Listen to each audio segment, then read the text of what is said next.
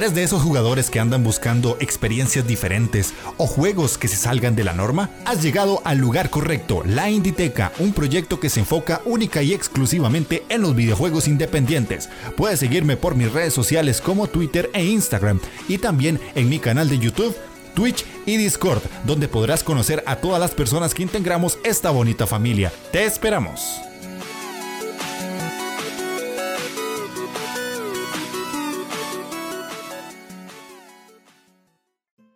¿Cómo están? Sean bienvenidos a la Inditeca, el podcast dedicado exclusivamente a los videojuegos independientes. Yo soy Jeff de Astora y estamos en un nuevo programa esta semana con otro invitado diferente que como pueden ver a mi derecha los que están en el canal de YouTube, tenemos nada más y nada menos que al famoso Gamelur, que ya yo estuve en su programa hace unas semanas atrás y como siempre tiene que ser en esta vida hay equivalencia de intercambio, así que me lo traje para acá para que participe conmigo y hablemos de un tema tremendamente importante. Yo siento que es uno de esos temas que mucha gente evita hablar. Creo que pocas veces lo hemos visto en, videos de YouTube o incluso hasta revistas escritas, blogs y lo que sea.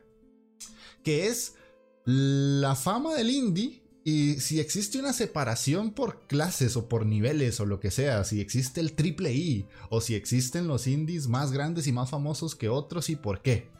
Vamos a explicar muchas de las cosas que nosotros pensamos de todo eso. Y eh, vamos a darles nuestra opinión invitándolos que dejen sus comentarios en la zona de la cajita de iBox o en el video de YouTube. Así que, como me gusta decirles, pónganse cómodos, agarren su mando, presionen Start porque iniciamos partida. Y bueno, ya para dar inicio con el programa de esta semana, me traigo a Gamelur y ustedes, los que no lo conocen, se preguntarán quién es Gamelur. Bueno, él es un chico que conocí hace unos meses atrás, ya casi llegando al año, diría yo. Eh, en Twitch, básicamente, creo que fue por el abogado que tuvimos algún tipo de conexión. Nos vimos por ahí en los, en los streams del abogado, que le mandamos un saludo para que después no diga que no lo saludamos. eh, y después él se pasó a mi canal, después yo me pasé al de él y ahí hemos ido como conversando poco a poco, siendo cada vez más cercanos hasta el punto de que yo ya participé en su programa y eh, ahora él está aquí. ¿Qué hace Gamelur? Bueno, él tiene su canal de Twitch donde eh, pasa jugando muchos tipos de videojuegos, tiene su sección Indie Time que es por la que yo principalmente lo veo, de donde juega juegos independientes para que la gente también los conozca. Ahí ya hacemos un empate con la Inditeca. También juega eh, juegos AAA, en su mayoría algunos le mete el Dixper ahí para que la gente lo moleste mientras está en las partidas. Y además tiene dos secciones de podcast, uno los jueves, que tiene con un muchacho, que me imagino es tu amigo, ¿verdad, Vini? Sí. Ok, y después tenés el podcast de los domingos, que ya son entrevistas con invitados, muy similar a lo que estamos haciendo ahorita, para que lo vayan a ver. Él es español, así que todo lo que hace es con horario español. Y este, lo otro que se me escapa por ahí es tu cuenta de Instagram, que es donde vas haciendo como posteos de diferentes juegos que vas pasando y análisis y todo este tipo de cosas, ¿verdad?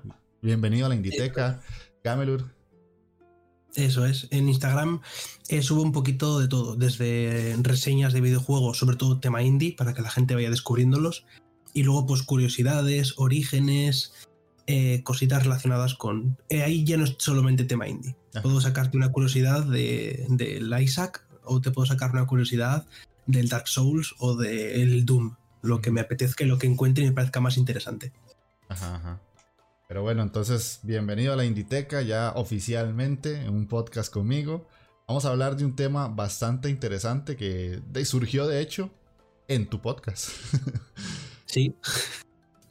Uno de esos tantos temas que, en mi podcast, todo el mundo que haya estado un, mínimo en algún podcast mío, me habrá escuchado decir mi ya famosa frase, lo hablaré en otro podcast. Exacto.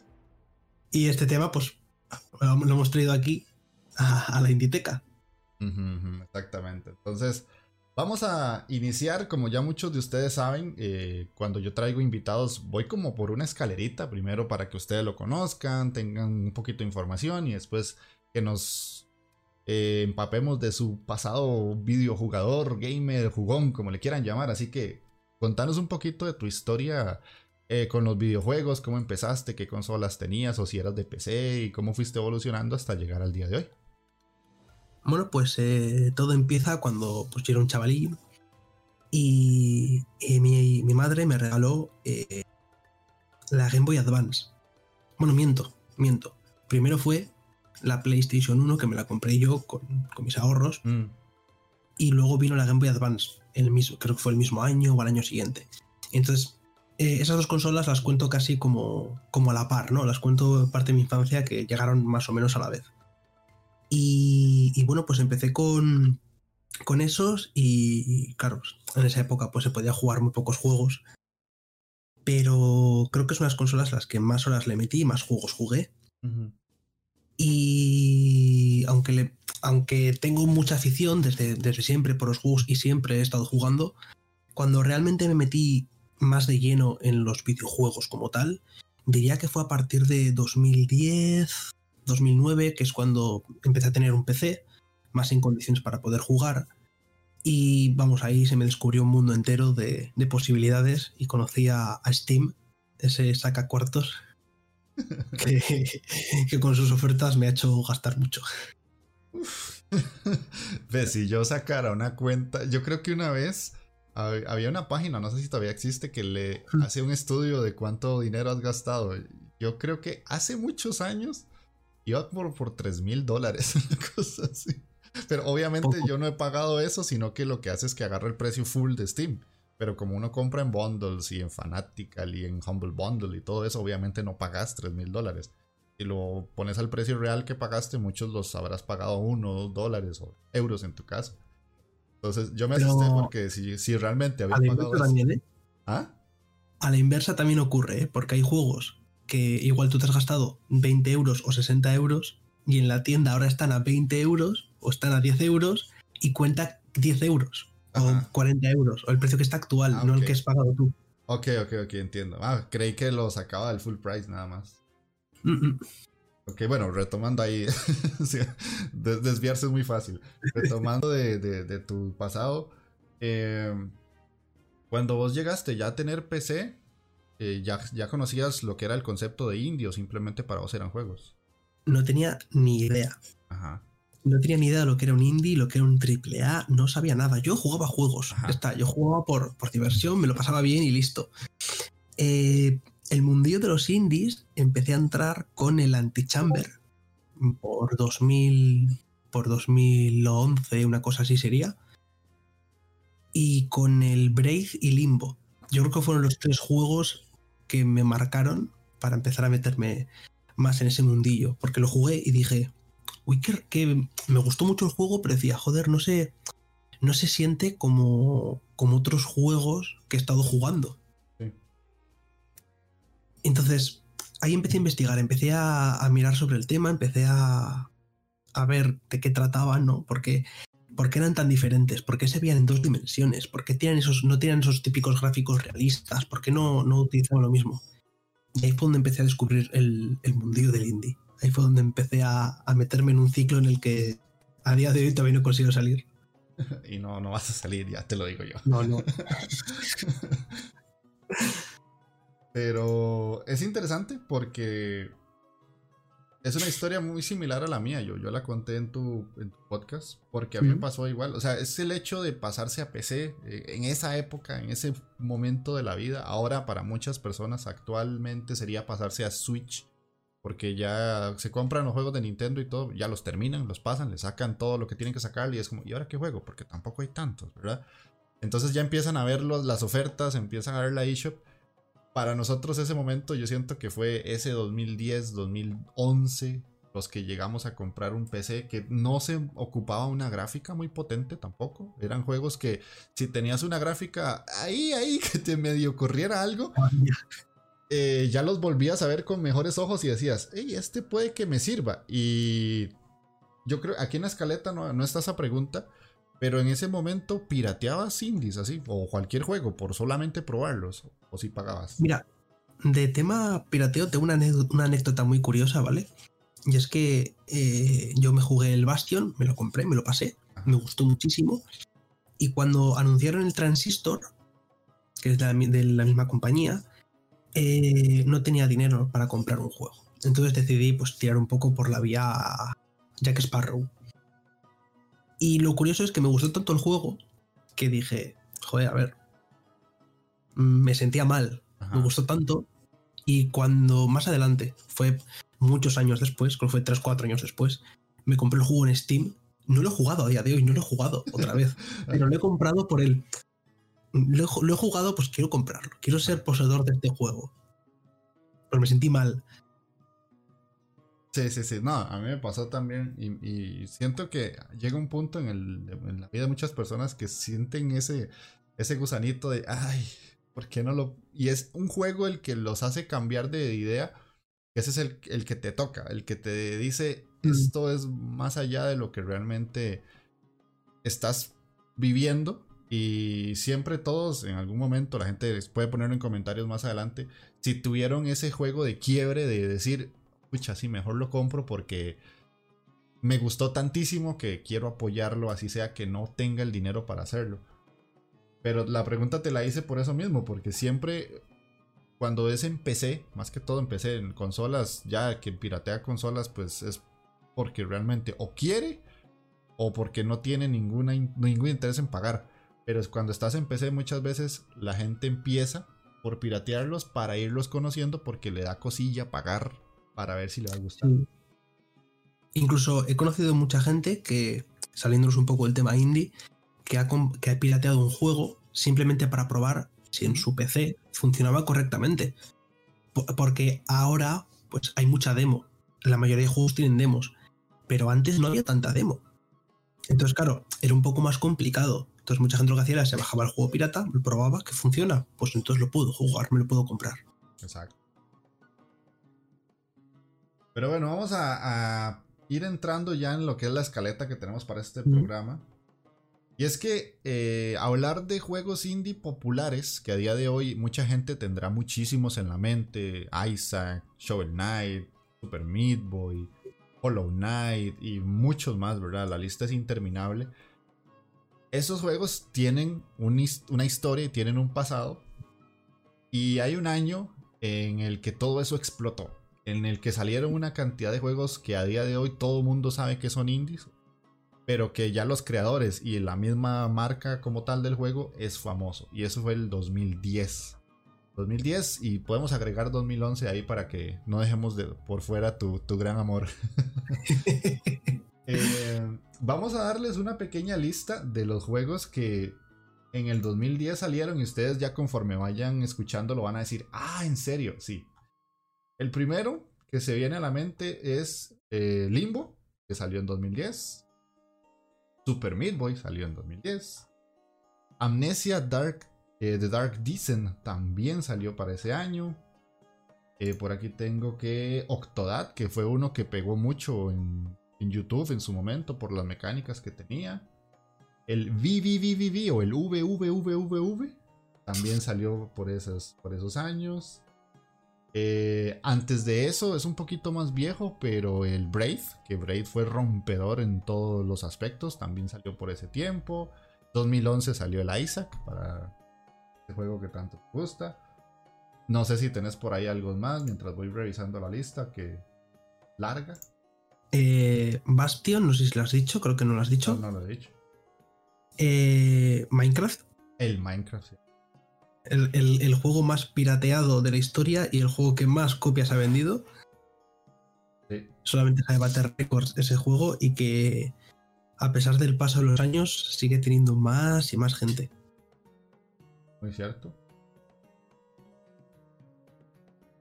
Y podemos seguir, pero no, la idea no es como solo nombrar y nombrar y nombrar juegos, pero vean que ya son títulos que si no los conocen, más allá del Minecraft, que ya sería el colmo, ¿verdad? No conocer Minecraft y, estar escuchando un podcast de videojuegos indie. Pero bueno, puede pasar de todo, me he topado de todo en esta vida. Em, vean que son juegos que ya a día de hoy son súper famosos, súper conocidos, que todo el mundo alguna vez, si no los ha jugado mínimo, los ha escuchado. Es un tema que es recurrente, ¿verdad? Y ya si a eso le sumamos los juegos actuales, que fue los que mencioné hace un poquito atrás, eh, son los más relevantes. Son juegos que a día de hoy ya la gente los tiene como top. O sea, se, se hizo como una partición del juego AAA Y estos que no llegan tal vez a estar al nivel del AAA para muchas personas, para mí sí, me imagino que es tu caso también. Eh, pero son juegos que la relevancia que ellos tienen a día de hoy dentro de la industria es tremendamente alta. De todos estos que mencionamos, ¿has jugado alguno? Yo sé que sí, o la mayoría, y te gustan, no te gustan, pensás que son ese gran Olimpo del indio o no? Mm, yo creo que de todos los que has mencionado, he jugado todos. Ajá. Todos. Todos. creo, creo recordar, si recuerdo bien todos los títulos que has dicho, he jugado a todos. Todos. Todos me han gustado. Eh, el que menos he jugado diría que es el Amnesia, porque no soy muy dado a juegos de terror. Eh, pero yo diría que sí. Y luego lo que dices tú de tema de el escalafón en el que están en ese Olimpo, yo creo que han marcado un antes y un después eh, el Minecraft, lógicamente, ¿vale? Y, y te diría también el Limbo, que ha marcado Porque fue de, esos, fue de esos primeros juegos indie, de esos primerizos, y creo que fue el que hizo que muchas empresas se decidieran a, lanzar su propio juego independiente. Yo ahí agregaría el Super Meat Boy y el Isaac, porque son dos juegos que justamente son del mismo creador. Y primero plantearon una situación, o sea, como una variante de géneros que estaban como demasiado estancados, diría yo, y que llegaron a romper. O sea, Super Meat Boy en su momento fue como, al fin hay un juego que otra vez es difícil, pero es agradable de jugarlo. Es un juego que, que tenés la necesidad de terminar una pantalla porque sabes que puedes hacerlo, que el error lo estás cometiendo vos y no lo está cometiendo el juego porque es injusto. Y con el Isaac pasa lo mismo, en su momento fue muy rompedor porque era difícil, tenía una estética rarísima, con una historia muy, muy diferente, o sea, ya meter demonios y una mamá asesina y un montón de cosas raras. Y llamó mucho la atención. O sea, yo me acuerdo de ver YouTube de ese, de ese entonces y ver gente haciendo videos de 2-3 horas con runs infinitas de ese juego, casi. Yo es que, a ver, no quería ser yo quien mencionase al Isaac, porque como ya sabes, es mi videojuego favorito, es mi, top. Y así como curiosidad, eh, no sé si sabías, pero el Isaac en su momento quisieron sacarlo para la eh, para, para Nintendo, creo que fue la DS, pero les dijeron que. Ajá, no, no sabía. Por, por, tema de religión y demás, porque el Isaac trata muchos temas de, religión y habla mucho el tema de, cristianismo y demás. Y Nintendo como que dijo que, que no, que quiere alejarse un poco del tema. Y fíjate lo, lo curiosa que es la vida, ah. que, que, es uno de los. Es, fue el precursor del roguelike, por decir de alguna forma, el precursor de la era moderna del roguelike, mejor dicho que, ha hecho que salgan otros juegos de ese estilo. Que ahora mismo todo el mundo dice Hades y todo el mundo va a conocer ese juego. Sí, sí, sí, de hecho. Y lo más curioso de todo es que ahora el Isaac está en Switch. sí, sí, y lo tengo yo en físico. Porque soy así. Lo tengo en digital en PC y ahora en físico en Switch. Sí, sí, sí.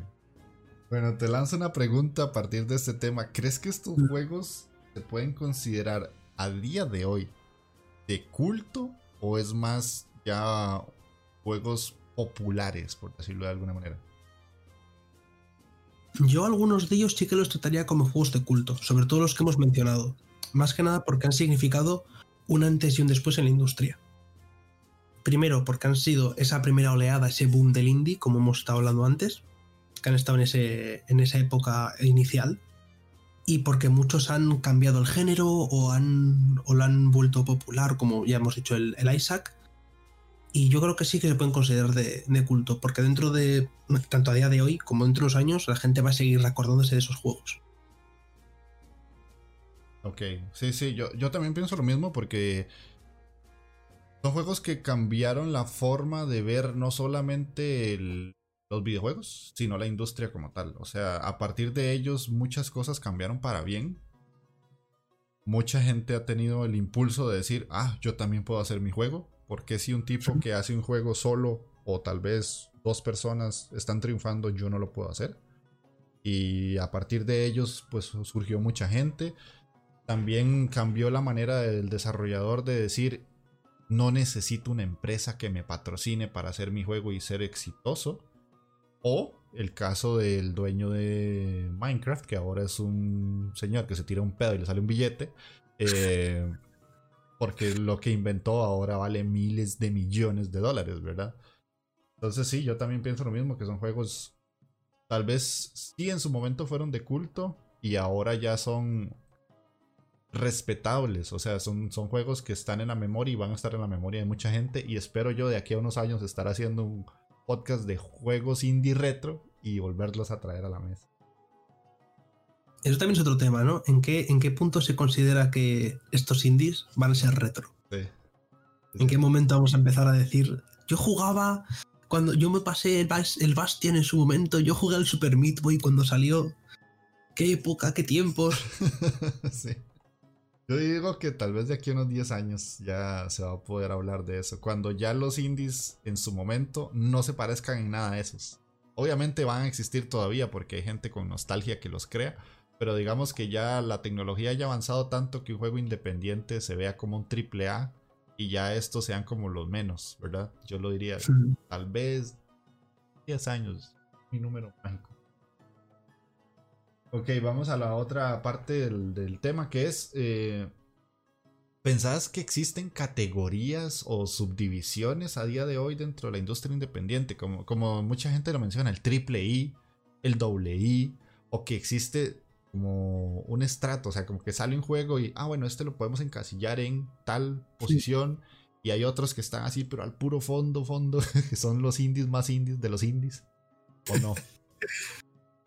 Yo los videojuegos en general los clasificaría a día de hoy de tres formas. El triple A que conoce todo Cristo, el indie que abarca todo juego independiente y los doble A que es esa tierra de nadie que están eh, que es un título independiente con ayuda de estudio grande pero que sigue manteniendo esas, esas cualidades de un indie entonces para mí lo que es el concepto de indie no hay subtipos, no hay triple I y doble I para mí, bajo mi punto de vista. Entonces, para vos, ¿en dónde podríamos meter The Medium, Hellblade? Que en su momento, más la gente de Hellblade que dijo, esto es un triple I, que ahí quisieron jugar de ingeniosos. ¿Doble A o para vos son indies normales?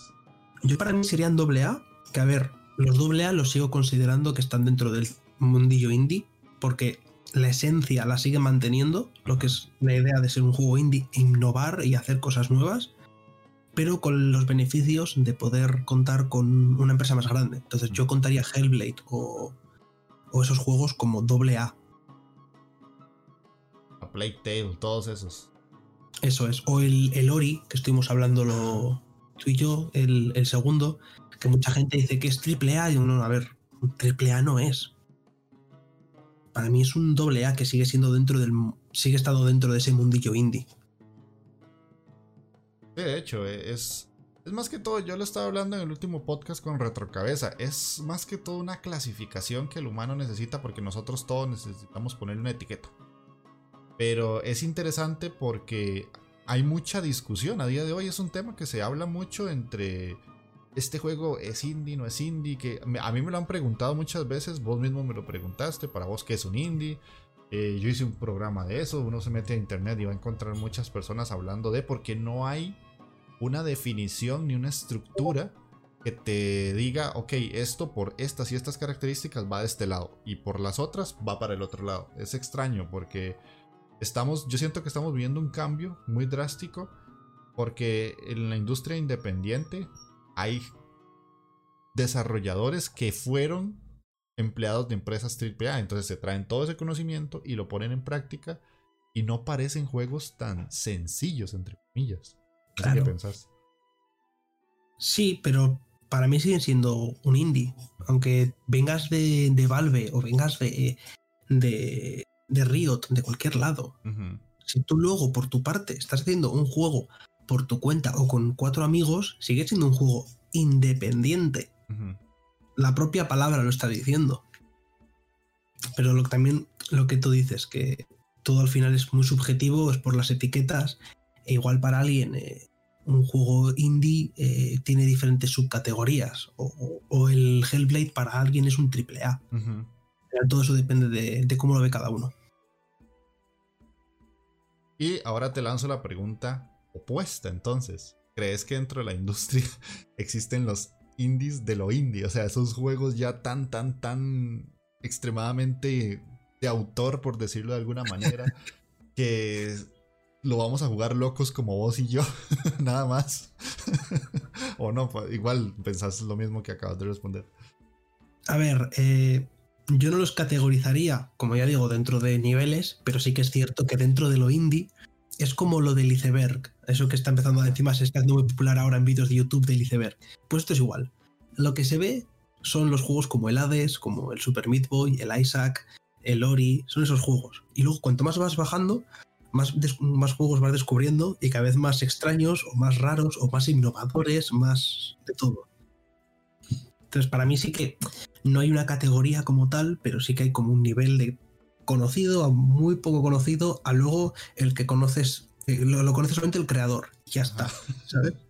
Ajá, exactamente. Sí, sí, de hecho yo pienso igual, de, me acuerdo en la vez que entrevisté a Guillermo Castilla, que él es un desarrollador de videojuegos, y estábamos hablando de un tema similar y me dice, sí, es que vos buscas el indie puro, o sea, el indie que tal vez es esa persona que está creando el juego y dice, no, no, lo voy a hacer porque quería hacerlo, pero no pienso que esto me vaya a generar una ganancia económica muy alta.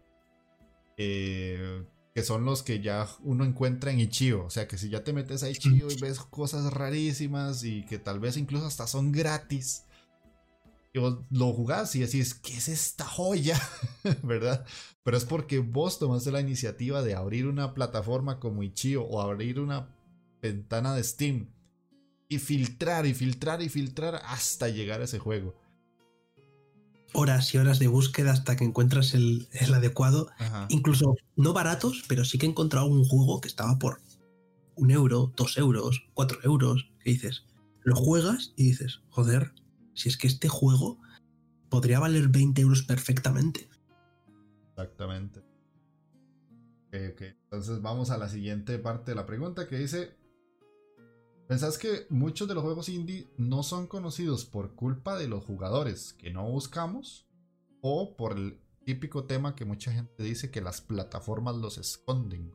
Steam, es que son tantos que Steam no me promociona.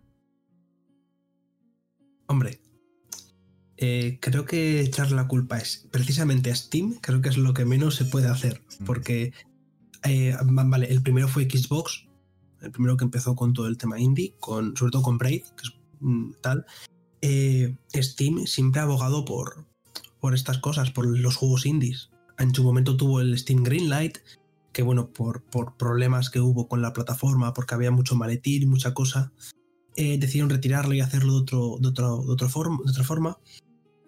Pero el problema está en que hay tanto lanzamiento indie, hay tantos juegos, que es, que es muy, muy difícil que si no lo promocionas, no salga. Tienes que promocionarlo por internet, por las redes, por todos los lados, para poder llegar a más gente. Porque si esperas a que la gente lo encuentre por Steam, eh, pues lo vamos a encontrar tú y yo, Jeff. No va a encontrarlo nadie más. Así de claro. Total, totalmente. Y te traigo una pregunta que no está en la escaleta, pero con la respuesta me la generaste. Yo sé que no, soy, no sos muy amante de Epic, pero ¿qué pensás de lo que está haciendo Epic con respecto a de darle hasta cierto punto un poquito más de visibilidad a, esos tipos de juegos o este de la ganancia un poco más alta para el jugador en lugar de lo que se lleva Steam? A mí me parece, a ver, eh, Epic no es tanto de mi devoción, pero tengo que decir que me parece bien, me parece bien que, que la forma de, atraer al público, a los, a los estudios, perdón, es eh, ofreciéndoles más dinero. Si te ofrezco más dinero, más, más ganancias, pues te va a venir bien y vas, y vas a apoyar más a, esa, ese estudio indie. Eso me parece genial. Eh, ¿Cuál es la, la cosa? Que Epic tiene, vamos a decir, un filtro mucho más severo. No pasan apenas juegos comparados con lo que hay en Steam Entonces puede pasar que se salte alguna joyita. Y desde el punto de vista que vos sos de desarrollador de software, si en algún momento tuvieras así como la posibilidad de crear un videojuego y te dan la oportunidad de poner, ok, Epic, Steam, con las condiciones que tienes ahorita, ¿qué escogerías? Eh, yo, a ver, tengo mis principios, tengo... y sería bastante hipócrita de criticar muchísimo Epic y luego pasarme a esa plataforma, ¿no? Yo, creo. Pero, a ver, si no fuese... Si a mí me dijeran que yo puedo estar en la plataforma de Epic y en Steam a la vez, sin problema. Oye, pues cuantas más plataformas, mejor, a más gente llegas. Pero por lo que he leído muchas veces, eh, eh, Epic siempre dice que tiene que ser exclusividad para, para muchos juegos indie. Entonces, si me estás atando, pues voy a, te voy a decir, oye, pues lo siento, pero no. Me voy a, me voy a Steam. Porque mm, yo creo que la mejor forma, ya te he dicho antes, la mejor forma de publicitar tu juego no va a ser soltarlo en la tienda y esperar. Es publicitarlo en otros lados, en las redes, en internet. Más que, más que en, la propia, en la propia plataforma. La plataforma es una tienda, no es un buscador, no es, un, no es una galería. Sí, sí, de hecho, totalmente. Pero bueno, quería tirarte ahí la pregunta complicada. ha, ido malicia esa. Sí, sí, era con toda la mala gana de, joderte. ok, pasemos al, otro tema entonces. Eh, ¿Qué haces vos yo tengo mis métodos para descubrir indies más allá de los juegos populares. Bueno, pues tengo varios métodos, entre comillas. Eh, el primero es obviamente a través de las redes, de YouTube, de gente que sube vídeos, sube mm, reseñas de juegos indie, que puede ser tanto tú como otros, otros eh, creadores de contenido que suben al respecto y digo, oh, me interesa, o Twitch o Instagram, que pues, veo algún post, alguna cosa de un juego indie y digo, me interesa y lo investigo. Pero sobre todo, lo que hago es eh, Steam. En itchy.io sí que sé que hay mucho, sé que hay muchísimo indie, sé que hay una barbaridad, pero yo donde más utilizo es en Steam. Me meto en novedades y si os fijáis aparecen novedades populares y novedades. Hay que entrar en novedades, en ah. populares no, en novedades. Hay y meterte en esas 5.000 páginas que hay de juegos que han salido solamente esa semana. Y a investigar. Entonces yo me pongo música y me pongo ahí a investigar. Y empiezo a mirar. Este juego, ah, mira, pues este juego me puede interesar. Voy a echar un ojo, voy a investigar, voy a mirar a ver. Voy a YouTube. Pasa, pasa mi filtro, voy a YouTube y miro un gameplay o alguna cosa que se pueda salir. Esa es mi fuente principal de, conocimiento. Sí, sí, ya creo que eh, tenemos un método parecido. El mío lo que cambia es que yo sí entro a Ichio. O sea, yo sí tengo abierto Ichio y tengo las notificaciones para que me llegue un, mail cada que suben algo nuevo. O sea, hacen como un grupo de notificaciones y te mandan. Ha salido esto, esto, esto, esto, esto, esto. Eh, lo otro que yo hago mucho es seguir canales en inglés. Porque el contenido en su mayor cantidad de indies está en inglés. En español somos muy poquitos. Y lo otro que me gusta hacer es eh, meterme sí en Steam y cuando hay ofertas, en lugar de meterme en las ofertas, de mirar las ofertas, hacer eso, ponerme en la categoría indies y fijar un precio. Entonces, menos de 10 euros, 10 dólares. Y a partir de ahí me empiezan a salir cosas rarísimas que yo no conocía. Porque por precio también puedes encontrar tal vez juegos que están escondidos porque ya el filtro no es por tema, sino es por dinero. Entonces ahí cambia un poco el filtro para Steam. Y esa es una de las cosas que yo hago para encontrar esos juegos tan raros que abogado y vos me, han preguntado, ¿de dónde sale eso? Así sale. Eh, otro método que ya no utilizo tanto, porque es que no, es que no tengo tiempo. Es que no te juro que me encantaría entrar en Ichio, pero es que no tengo tiempo. Si no tengo tiempo apenas para jugar lo que descubro por Steam, no quiero imaginarme el tiempo que tendría. Es que, es que necesito días de 72 horas. Eh, todos los lunes Steam lanza ofertas semanales y ponen como 600 juegos en oferta. Entonces tú ahí puedes entrar y también como tú, pues entras y filtras y empiezas a buscar. Porque normalmente la mayoría de esos 600 juegos son indies o son juegos un poco el de lo más profundo de, lo indie. Exactamente. Y hay una pregunta que se me acaba de venir a la mente que no está ahí, que vendría siendo, ya estás en un punto en el que vos podés decir que has jugado tanto que te cuesta encontrar cosas nuevas o te seguís sorprendiendo por lo que encontrás? Siempre hay algo que me sorprende. Siempre encuentro alguna joyita que me sorprende y me, y me deja como, ay, va, mira, no, no, me esperaba yo esto, o no me esperaba un juego que fuese así, o que la historia me llegase a llegar tanto, o esta jugabilidad, o un toquecito, con que, con que tengan un toquecito que la haga diferente, me vale, para decir, me sirve, me gusta, me vale. Y después de eso, ¿qué es lo que vos andás buscando siempre? O, o, simplemente te llama una portada, un nombre y lo abrís a ver de qué trata. O siempre tenés algo en la cabeza como que digas, hoy quiero encontrar un plataformas diferente, hoy quiero un roguelike diferente. O simplemente te dejas llevar por la oleada de las listas que hay ahí. Me dejo llevar. Ajá. Quitando, quitando, como ya hablé contigo, quitando los RPGs porque consumen demasiado tiempo de mi vida y no puedo.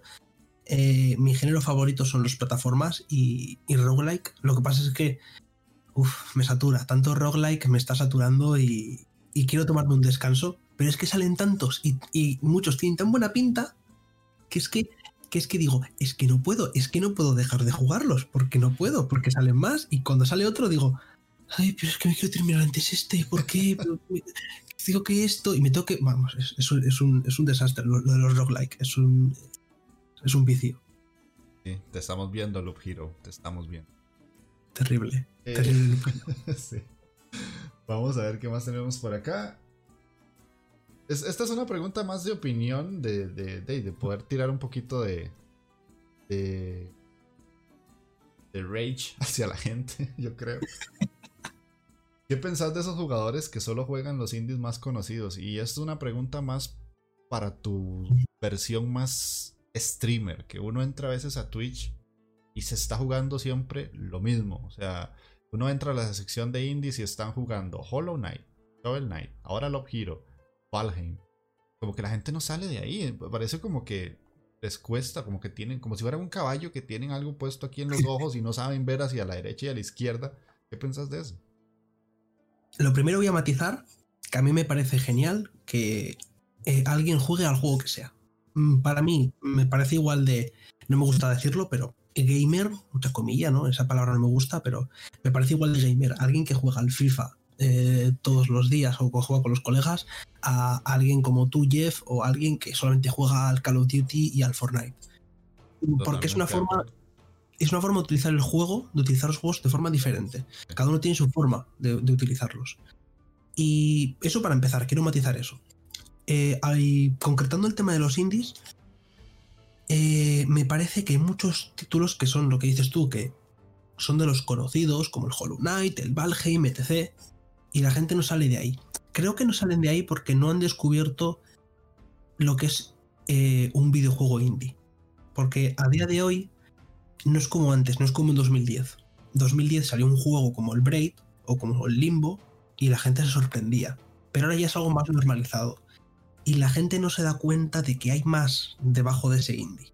Entonces, la, eh, eh, a día de hoy, esos títulos que son indie conocidos mmm, tienen una relevancia mayor de la que podía haber tenido en, en, 2010.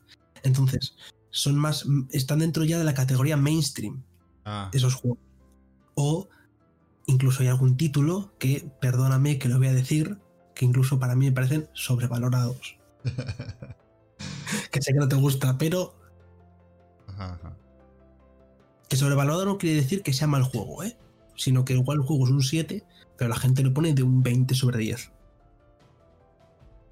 Sí, sí, eso lo hablaremos en otro podcast. Eh... sí, de hecho es curioso porque yo siento que a día de hoy a muchas personas les gusta que le digan qué es lo que tienen que jugar porque está en lo popular más allá de que sea lo que realmente ellos buscan. O sea, ¿cómo decirlo? Para muchas personas es más fácil fijarse qué es lo que más está jugando y comprarlo porque ya es bueno, ya pegó, que es lo que mucha gente conocería como lo mainstream que acabas de decir. Pero hay un rango muy pequeño de gente que le gusta gastar eh, su tiempo investigando, conociendo, cuestionándose si un género tendrá algo similar a lo que acaba de terminar de jugar. Y pasa no solamente en el indie, sino también en el AAA, que mucha gente es como, y pasa con, con Microsoft y Sony, que ya la gente sabe que si va a jugar un God of War sabe a lo que va, porque es lo que pega. O si Sony saca una nueva IP, es como, ah, es que es de Sony. Y mucha gente a veces, una IP medio medio, digamos, de Medium que salió para Xbox, no porque sea indie o triple A o lo que sea, simplemente es como que, ah, es que sí, es ese jueguillo. Ah, voy a ver un video a ver si me gusta. Y tal vez ponen dos minutos de video. Pero yo siento que ahora hay como tres tipos de jugadores. Estamos nosotros, que somos los que ya tenemos muchos años y ya llegamos a un punto en el que hemos jugado tantas cosas que no nos importa descubrir algo nuevo. Está el jugador más joven, que está como dentro de la línea de jugadores que juegan cosas populares y algunos ya se van desviando hacia lo que somos nosotros y otros se quedan en esa línea entre lo que se streamea y el esport y está el, jugador que solamente juega porque es lo, popular o lo de los gráficos más top, básicamente. Entonces, siento que los dos grupos últimos que dije es gente que le cuesta dar el paso a, por su propia motivación, adentrarse más en el mundillo del videojuego. No sé si pensás que estoy en lo correcto, estoy mamando. Sí, sí, sí, estoy, muy de acuerdo contigo. Y es precisamente por eso por lo que decidí en los streamings hacerlo de la sección del Indie Time. Porque sé que hay mucha gente que no que, que, no se va a pasar horas y horas y horas eh, investigando juegos. Entonces, para eso estoy yo, para comerme yo el marrón, para comprar yo esos juegos y pues para probarlos. Entonces lo que hago es, incluso ahora lo he anunciado que voy a hacer en vez de solo viernes, voy a hacer miércoles y viernes porque es que no me da tiempo, es que hay mucho. Y juego dos al día. Así que imagínate, es que es una cantidad enorme. Y aún así filtro, filtro más de lo que, de lo que filtro de normal. Y claro, tengo que lo juego pues para que la gente no se pase horas investigando, que directamente lo puedan ver, entonces mi público pues al menos puede ver esos juegos y decir, ah, pues este me interesa, voy a investigar, voy a investigar más al respecto, voy a mirar más. Entonces yo les doy como, vamos a decir, una demo, ¿no? yo juego un ratillo, juego una hora, hora y media, dos horas a ese juego, para que la gente pueda ver un poco de qué va a ir y pueden investigar y saber si, les interesa o no. Les hago el de buscador. Ajá. Game Google. lo que pasa es que luego pasa, que luego pues me pasa lo que me ha pasado alguna vez, que me he encontrado un juego que he dicho, pero ¿qué es esto? Ajá, sí, sí, va a pasar, va a pasar miles de veces. Porque también el, el, hecho de ser más bien, ese, ese trabajo de curadores de contenido que le llamo yo, eh, tiene esa parte. La buena, que a veces te encuentras joyas, y la mala, que a veces decís, uff, esto no, no, no. hay, veces que tengo que admitir que, me da envidia eh, esos que streamean los AAA de turno, porque no se comen la cabeza. Se compran el juego que vale 60 euros, dicen, este es el que funciona, pues lo juego. O el Fortnite, pues juego al Fortnite y no se comen la cabeza, les gusta y ya les gusta, ya está, y no salen de ahí. Hay veces que me dan envidia de, que no tienen que comerse tanto la cabeza, ni buscar horas y horas, o decir, este juego tiene buena pinta, lo juegas y dices, uff, qué malo es, pero malo con ganas. Sí, sí, sí. de hecho, a mí me. Bueno, yo tal vez no les tengo en Puede ser un poquito, un poquito, pero yo le tengo más a la gente que agarra y se pone a jugar Hollow Knight o Shovel Knight o lo que sea y está pegando y los ves así como con 1200 viewers y es como, ay, es que si yo me pusiera a jugar eso, me va a gustar porque los amo, los adoro, pero no, no sé, no. Como que ya después de un rato mi cabeza me dice, hey, hey, ¿y si vamos a buscar allá a ver qué hay? y es esa sensación de emoción que uno dice, ay, algo nuevo, algo nuevo, algo nuevo. Jeff, Jeff, Jeff, ¿me escuchas? Hay, hay como, hay, hay, hay, hay 10 juegos nuevos en Itch.io. Entra, entra, míralo, míralo. Sé que quieres mirarlo. Y tú ahí con, estás jugando y el ojo te hace... Y se te va a la otra pantalla a mirar Itch.io. Exactamente, exacto.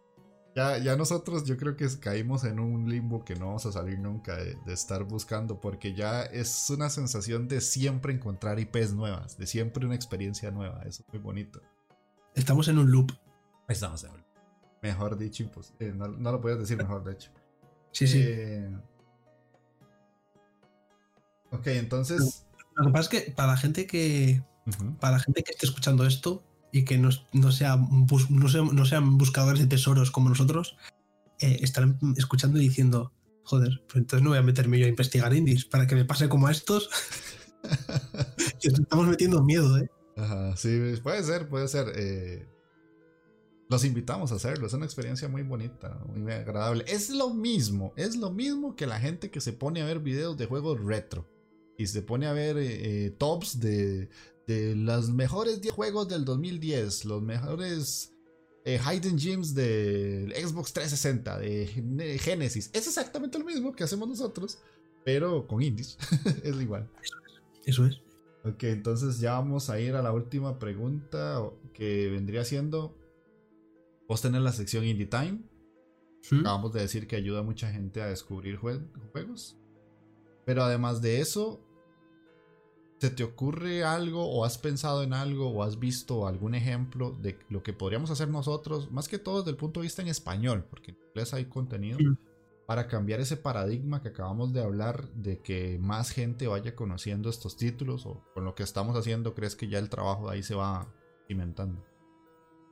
Yo creo que eh, lo que mm, pienso como tú, que en habla inglesa hay muchísimo canal hablando de indies y en español hay muy poco y creo que lo estuve hablando contigo. ¿Cuántos canales grandes, en plan grandes que puedan vivir de esto, eh, conoces que se dediquen a, jugar indies? Al 90% jueguen indies. Yo te podría decir uno.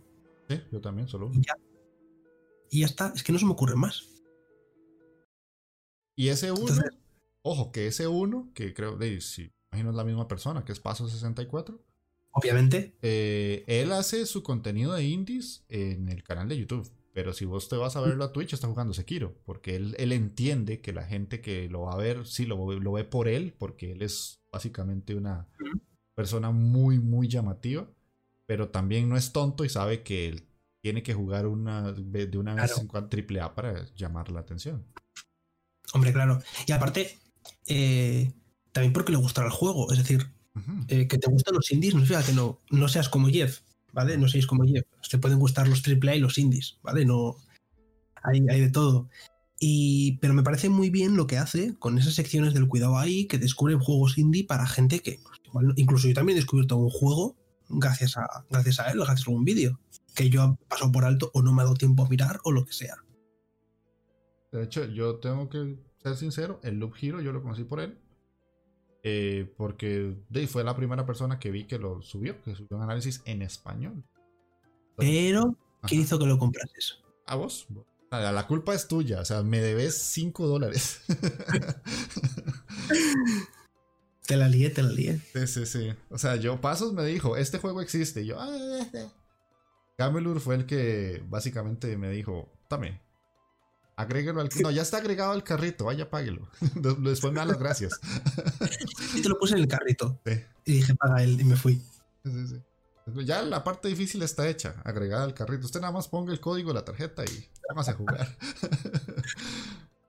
Pero volviendo a la pregunta que me has hecho antes, eh, para cambiar todo esto, yo creo que también habría que hacer eh, lo que estás haciendo tú en tus, en tus acciones también que traes a gente desarrollador de juegos indie y que voy a empezar a tener yo, que ya tengo contactados un par y preparas algunas fechas. Y está bien para conocer ese desarrollo de los videojuegos por dentro, conocer esa persona, el cómo lo ha desarrollado, cómo se ha movido, eh, cómo ha tenido que buscar eh, un publisher o, o, subirlo a la plataforma de Steam, cosas de ese estilo. Para que la gente vea también todo lo que hay detrás, que hay un curro enorme que pasa muy desapercibido. Sí, de hecho, es, es una de mis principales motivaciones, no solamente porque mucha gente a veces piensa que uno hace esto por tratar de vivir de esto y hacerse famoso, no, ya, ya, por eso yo tengo mi profesión y creo que vivir de esto ya a la edad que tengo yo, yo no, me importa esconder mi edad, yo tengo 30 años, ya, ya a mí se me pasó eso, o sea, ya, ya, yo ya ese tren lo perdí. Pero el hecho de comunicar, el hecho de expresar lo que yo pienso y lo que yo juego, que a día de hoy sé que es diferente, porque hoy es diferente, de aquí a unos años puede ser que lo que hago yo ya es tremendamente común. Eh, no impide el hecho de que yo contacte con desarrolladores o digamos el caso tuyo, que somos personas que nos hemos ido conociendo incluso porque nos pusimos al frente de una cámara un día y empezamos a tratar este tipo de temas y vamos ahí como creando ese grupito de gente que ojalá esperaría yo de aquí a unos años de por lo menos ya no ser así como mega estrellas de, esto, pero sí referentes en un tema tan extenso como la industria independiente. Yo lo tengo muy claro. Eh, a día de hoy, con la gente que me ve y con lo que puede llegar a verme, eh, lo tengo muy claro. Con que una sola persona me diga, joder, me ha gustado el juego, voy, no, no, no voy a comprarlo, sino el voy a investigarlo, voy a mirar más acerca de él, yo ya me siento realizado. Porque significa que he hecho que a alguien le guste ese juego o que se interese por él. Que es lo que yo busco en realidad. Que esa gente eh, empiece a investigar sobre los juegos indie y que se meta, se, meta en ese lodo y que no salga, que se quede con nosotros. Sí. de hecho, es, es, muy bonito. A mí me pasó un día de estos, estaba yo trabajando y veo que me salta la alerta de Steam de que alguien se conectó y empezó a jugar Mail Bowl. Y yo, oh, y ya sé que esa persona lo está jugando por mi culpa. Y oh. fue todo bonito porque yo hice los gameplays en Twitch y todo y yo sé que algunas personas llegaron, se quedaron en los streams, pero ya ver que alguien lo compró y lo empezó a jugar, ya ese es un paso que uno dice, qué bonito, o sea, no solamente llegó el mensaje, sino que llegó el apoyo al desarrollador. Hmm. Yo, por ejemplo, eh, mm, lo compré gracias a ti a medias, porque el juego lo conocía, lo tenía, lo tenía guardado, lo quería tal, pero le había perdido la pista y no sabía qué fecha salía. Y te vi jugarlo y además te puse en el stream, en el Twitch y digo, ¿ya ha salido? ¿Ya ha salido? Y nada más me lo dijiste, sí ha salido. Steam, entrar, comprar, toda mi cartera. fue así, fue directo. Entonces, para la gente que nos está escuchando y quiere eh, animarse a hacer algo parecido a esto, hágalo, hágalo. La verdad es que muchos juegos independientes son los que salen por día, ojo, por día. Y una persona más que se sume a este grupito de locos que estamos aquí por los juegos independientes y por comunicarlo, eh, nunca está de más. Y si nos quieren contactar, si nos quieren hablar a nosotros para alguna colaboración o lo que sea, vamos a decir que sí, a no ser de que el tiempo no lo, permita. Y si quieren streamear juegos de este tipo y ustedes streamean AAA, no tengan miedo de streamear algo diferente o algo raro, porque cuando menos se lo esperan, puede que aparezca incluso hasta los desarrolladores, porque a ellos les encanta ver que alguien streamea y les escribe y todo. Eh, es muy bonito, la verdad es que es una comunidad muy agradable. Aquí otra de las cosas que me gusta es que quienes ya estamos en este punto son gente que ya no le importa las marcas y no se está peleando por estupideces ni nada, ni hace comparaciones mm. raras ni extrañas, ni que esto está en Switch y que esto está en Play, que esto eso aquí ya no se vive, eso ya no se vive. Aquí lo que importa es divertirse y el videojuego como tal. Es que, eh, además, lo que has comentado tú, de que se pase el desarrollador, me pasó a mí el miércoles, estaba jugando al Magic Twins, se pasaron los desarrolladores y a mí me hizo una ilusión tremenda. El hecho de, que se pasen, de que eh, quieran conocer el feedback, que quieran saber más de lo que opina la gente, de ver un poco las reacciones y demás, eso me parece maravilloso. Y encima nosotros que en España, bueno, en España y Latinoamérica, la industria del, juego indie, hay unos titulazos, hay unos titulazos tremendos. Obviamente todo el mundo va a pensar en, lógicamente, el Blasphemous, ¿vale? Pero hay juegos muy buenos en, España. la industria española del indie es brutal. y de aquí a unos años va a ser el doble de buena. Puede venir, sí. Pero bueno, sí, sí, yo tengo muchas ganas. Sí, sí, sí. Eh, Ahí, queda una pregunta. ¿Mm? Que es que. ¿Cuál que es el futuro del videojuego o para el indie? Para vos de aquí a unos 5 años, 10 años, ¿cómo lo ves de aquí a unos años? ¿Igual que ahorita? ¿Más potente? ¿Cómo crees que será? Ray Tracing. Ray Tracing, sí, 4K, Ultra HD. Eso, respecto a, eso respecto a, a lo que es tema de AAA. Ray tracing, 4K, 120 FPS, ¡fuah! ¡Qué pasada! Y ya, ya, no van a, no van a hacer mucho más. Eh, tema indie, pues yo creo, espero que no, espero equivocarme, pero creo que va a haber un punto dentro de unos años, igual dentro de 5, dentro de 10, que cada vez va a haber menos innovación dentro del mundo indie. A no ser que te metas en, lo más profundo para encontrar algo, eh, va a ser más complicado. No porque la gente no quiere innovar, sino porque, como ya se suele decir, está todo inventado. Entonces eh, va a ser mucho más complicado. ¿Va a seguir habiendo títulos buenos? Sí, pero no va a haber esa innovación que estamos teniendo estos años. Sí, de hecho yo tengo ese mismo temor porque Muchos de los juegos que a día de hoy son populares lo son porque no existía algo parecido o son una variante muy particular de algo viejo. Y de aquí a 10 años, pues esos juegos ya son antiguos y lo que va a salir es inspirado en. Entonces va a ser difícil, que es algo que le pasa mucho al AAA a día de hoy, que hay muchos juegos podrán ser muy top en gráficos, pero se parecen mucho a lo que teníamos antes. Entonces algo como muy nuevo, muy llamativo, cuesta. Creo que por eso Ghost of Tsushima pegó tanto, porque si bien es lo que estabas acostumbrado a jugar, tiene un extra más, tiene un algo más que mucha gente no estaba acostumbrada.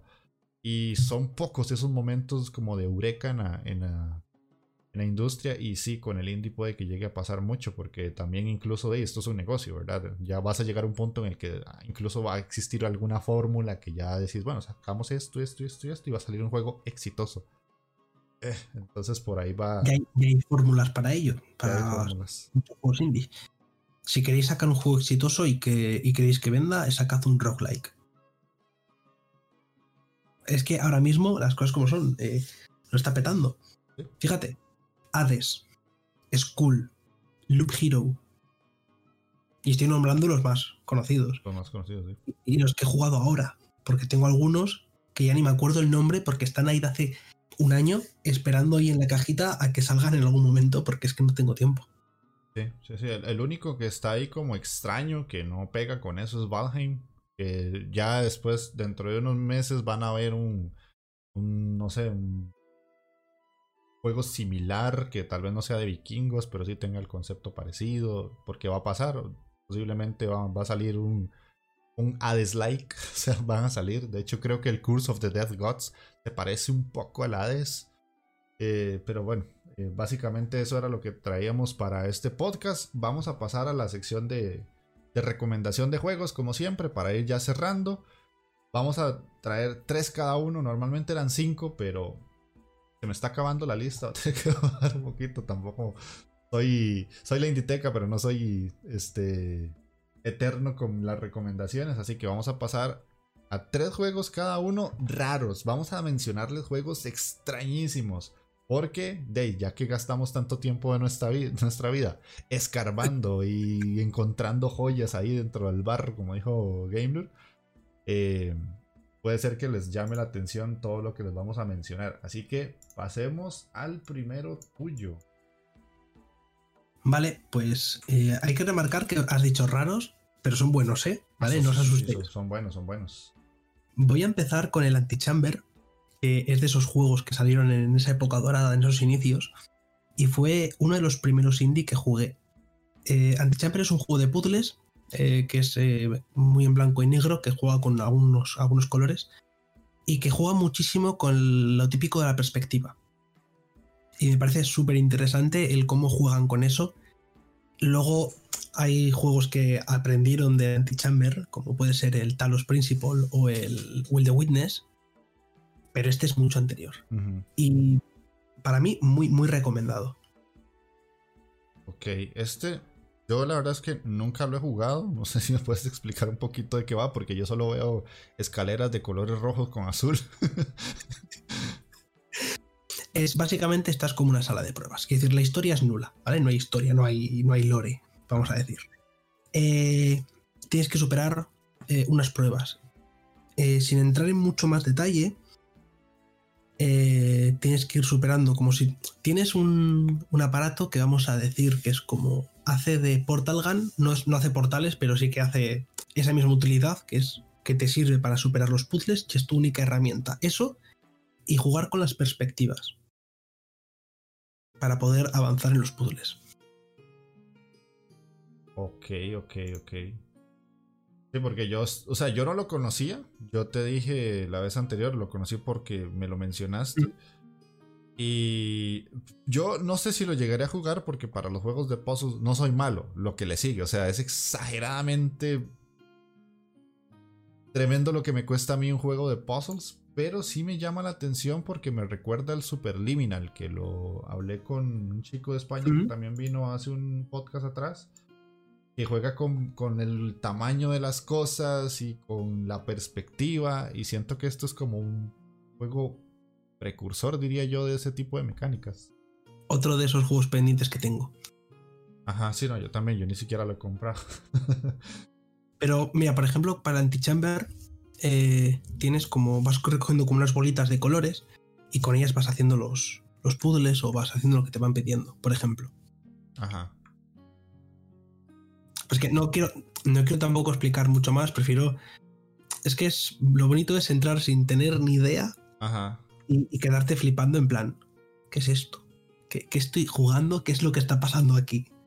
Sí, sí, sí. Y el juego que les voy a traer yo se llama Puss. Ya había que hablar de él en la Inditeca y es uno de los juegos más raros, pero más interesantes y más curiosos que he jugado en la vida. Exactamente, te vuela la cabeza. Esto eh, tiene gatos, demonios, cruces invertidas y muchas otras cosas que no tienen sentido. Este juego es la locura hecha videojuego. Ustedes lo están viendo ahí en el video. Sale un chihuahua lanzando el rayo láser.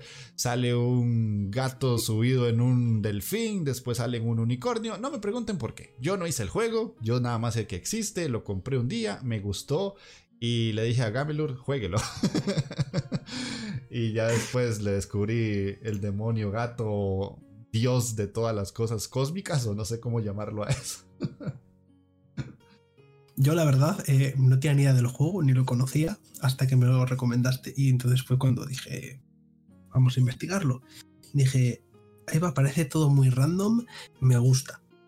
Y te ha faltado decir una cosita del juego. Epilepsia. Mucha. Sí, sí, sí. Es un juego muy, muy random, eh, muy difícil, muy difícil, muy difícil. Muy difícil y muy desesperante, pero muy divertido. Sí, es tremendamente divertido. Mm, ¿De qué va? Porque el video o los dos videos que puse básicamente no explican mucho. Tenemos que utilizar como una cabecita de un gato. Lo presionamos una vez con un clic y vamos a ir como sorteando diferentes pruebas o minijuegos y casi siempre es llevar el gatito del punto A al punto B, por lo general. Vamos avanzando en esos niveles, vamos ganando vidas o perdiéndolas hasta llegar a un jefe final. Eh, lo tenemos que derrotar y ese jefe nos va a dar algo para poder desbloquear cinco... Son cinco jefes que nos van a desbloquear algo extra. Yo no lo he podido pasar porque sí, como dice Gamelur, es muy difícil. Es un juego de paciencia. Pero es tan raro que por eso me gusta. O sea, son de esos juegos que básicamente una vez lo descubrís, entendés que eso es lo raro, eso es lo bonito y eso es lo divertido de, seguir a los indies. Entonces pasemos al otro juego que traes vos.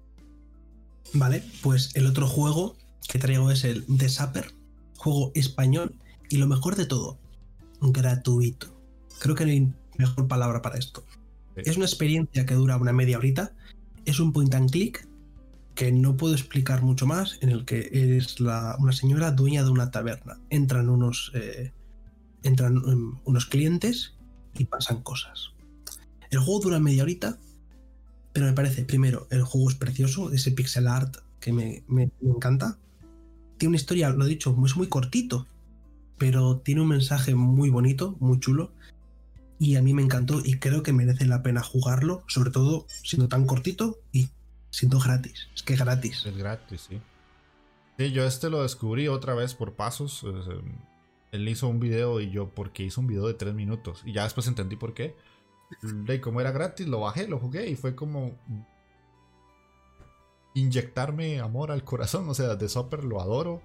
Por ahí tuve la oportunidad de hablar con el desarrollador alguna vez, con Octavi Navarro. Le pedí una entrevista, no la pudimos concretar lastimosamente. Y ahora Octavi ya es más famosillo, entonces ya ahora, si me costó en su momento, ahora me va a costar más. Pero tienen que jugarlo, tienen que jugarlo. Él tiene tres juegos, de hecho. Tiene este, tiene el de Librarian, bibliotecario, ya representing, ¿verdad? y hace poco salió uno nuevo que lo puso en Ichio. No lo he podido comprar. Pero para la gente que no sabe quién es Octavio Navarro, porque obviamente son juegos cortitos lo que él tiene, él participó en el desarrollo de Thimbleweed Park. Que ese sí es ya más conocido. Obviamente no es como que él lo hizo todo, sino que estuvo en el equipo de desarrollo de ese juego. Y a partir de toda la experiencia que obtuvo por ahí, empezó ya a crear sus propios juegos individuales y The Supper es el que yo también recomiendo mucho jugarlo, no solo por gratis, sino porque media hora, pero una muy buena media hora. El otro que les traigo yo se llama Shuchimi. ¿Qué es Shuchimi? Este es uno de los juegos más raros que yo jugué hace muchos años. Donde nosotros vamos a controlar un pescado con pistolas y brazos. Esto es un título, es un, es un shooter eh, lateral, ¿verdad? De los, con los juegos de navecitas que llamarían muchas personas, donde en efecto vamos a controlar a un pescado que tiene brazos y dispara balas, cañones, bombas de agua y nos atacan brazos, nos atacan otros tipos de pescados. Eh, todo está lleno de colores, nos atacan pelícanos. O sea, es un juego rarísimo. Todo pasa debajo del agua. Hay que matar dragones acuáticos. Nos salen gatos en naves acuáticas. Bueno, es un juego rarísimo. Pero es tremendamente divertido. Es el típico juego que tiene olas. Entonces vamos avanzando y pasar la ola 1, la ola 2, la ola 3 y te van dando ítems eh, aleatorios que tienen nombres aleatorios y no sabes ni siquiera para qué sirven.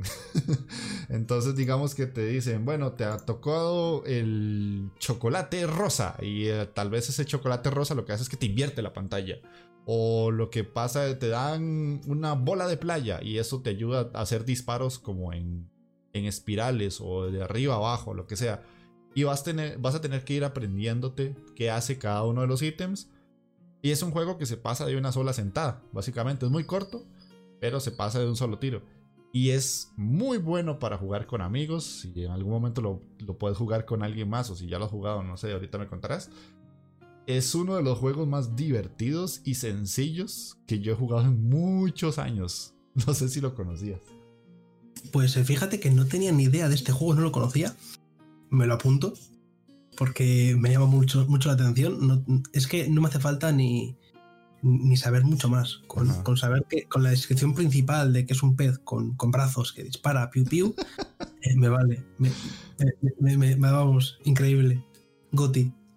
Sí, sí, sí, es tremendamente Goti. Y, y, ya te digo, es muy divertido si puedes jugarlo con alguien más. No sé si a día de hoy ya tendrá online para jugar con otras personas o se podrá jugar con el Remote Play Together.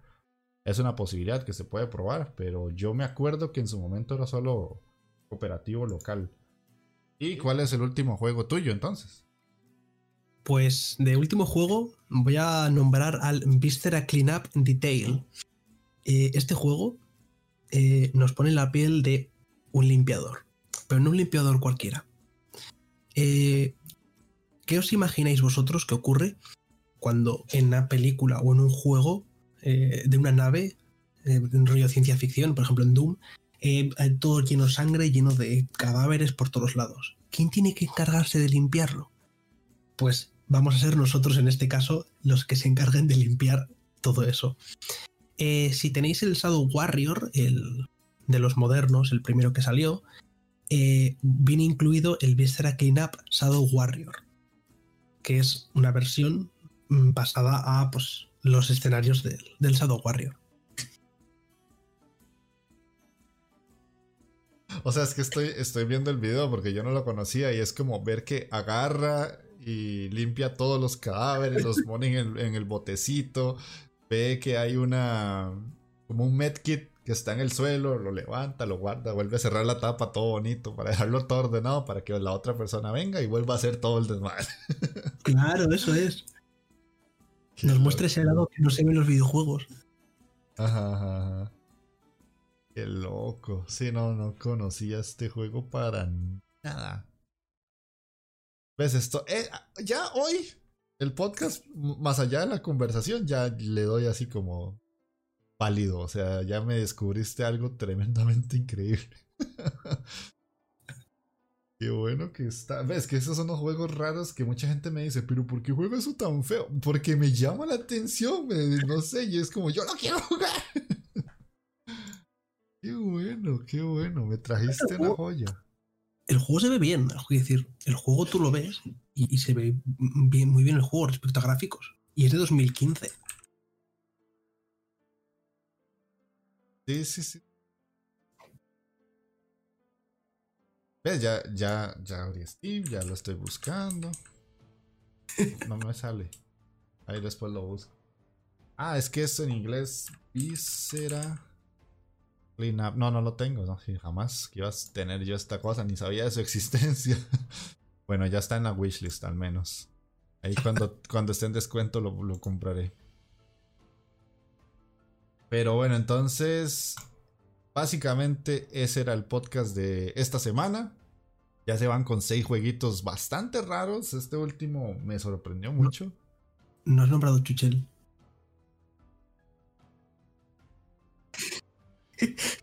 es que me, me, me, me, salí como de la, de la lógica. Y falta el último juego mío. Que en este caso es Tuchel.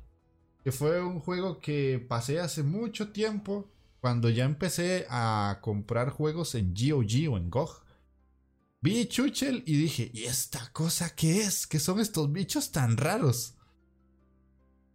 Básicamente es un juego de puzzles muy sencillo que nos cuenta la historia de un bichito naranja con un sombrero que yo creo se llama Chuchel. La verdad es que el juego nunca te dice cómo se llama, los personajes nunca hablan, todos son voces y las voces de viaje se nota que son creadas por los desarrolladores. Y nos cuenta la premisa de la ardilla de la película de Pixar, ¿cómo se llama esto? De no sé cómo si en España se llamará igual. Que sale el elefante, el. el dice, mani manito. ¿Cómo se llama esa película? Eh, ¿Cuál?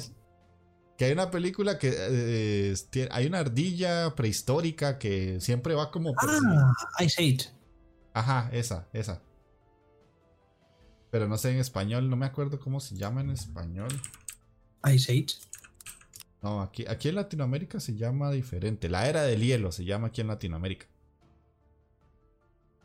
El nombre en inglés sí es Ice Age, pero en Latinoamérica se conoce mucho como la era del hielo. Y si se acuerdan ustedes de la escena del. como de esa ardilla que anda siempre persiguiendo su comida hasta que llega un punto en el que la atrapa y después se le vuelve a caer. Bueno, es eso, es esa premisa en un juego point and click de resolver puzzles donde manejamos al personaje que tiene mucha hambre, encuentra una cereza, si no me equivoco, y la anda persiguiendo y persiguiendo y persiguiendo. Y nosotros vamos a tener como que ir resolviendo las diferentes situaciones que pasan hasta que logre agarrar la cereza. Eh, yo lo recomiendo mucho si quieren pasar una tarde divertida. Si se quieren reír, porque este juego me hizo reír montones, pero montones. Y eh, si no les gustan los point and click, es un muy buen juego para iniciar en el género. Muy muy bueno, porque es muy amable, es muy gracioso, es muy colorido, no es difícil. Y por lo general, mientras resuelven los pasos, todo lo que suena detrás y, y todo lo que pasa es muy gracioso. Entonces es un juego muy amable para entrar en un género que ya conforme avanzas cada vez más se vuelve muy espeso y a veces son historias más complejas, más turbias, con puzzles mucho más difíciles de resolver y Chuchel es perfectísimo para irse enganchando en el género. ¿Vos lo has jugado o lo conocías? Eh, no, lo conocía. Está en mi eterna, eternísima lista de, seguimiento, esta de deseados que, que nunca llegaré a alcanzar ni a completar, pero sí que estaba en esa lista y a ver si lo recomiendas tú, pues tendré que darle un try.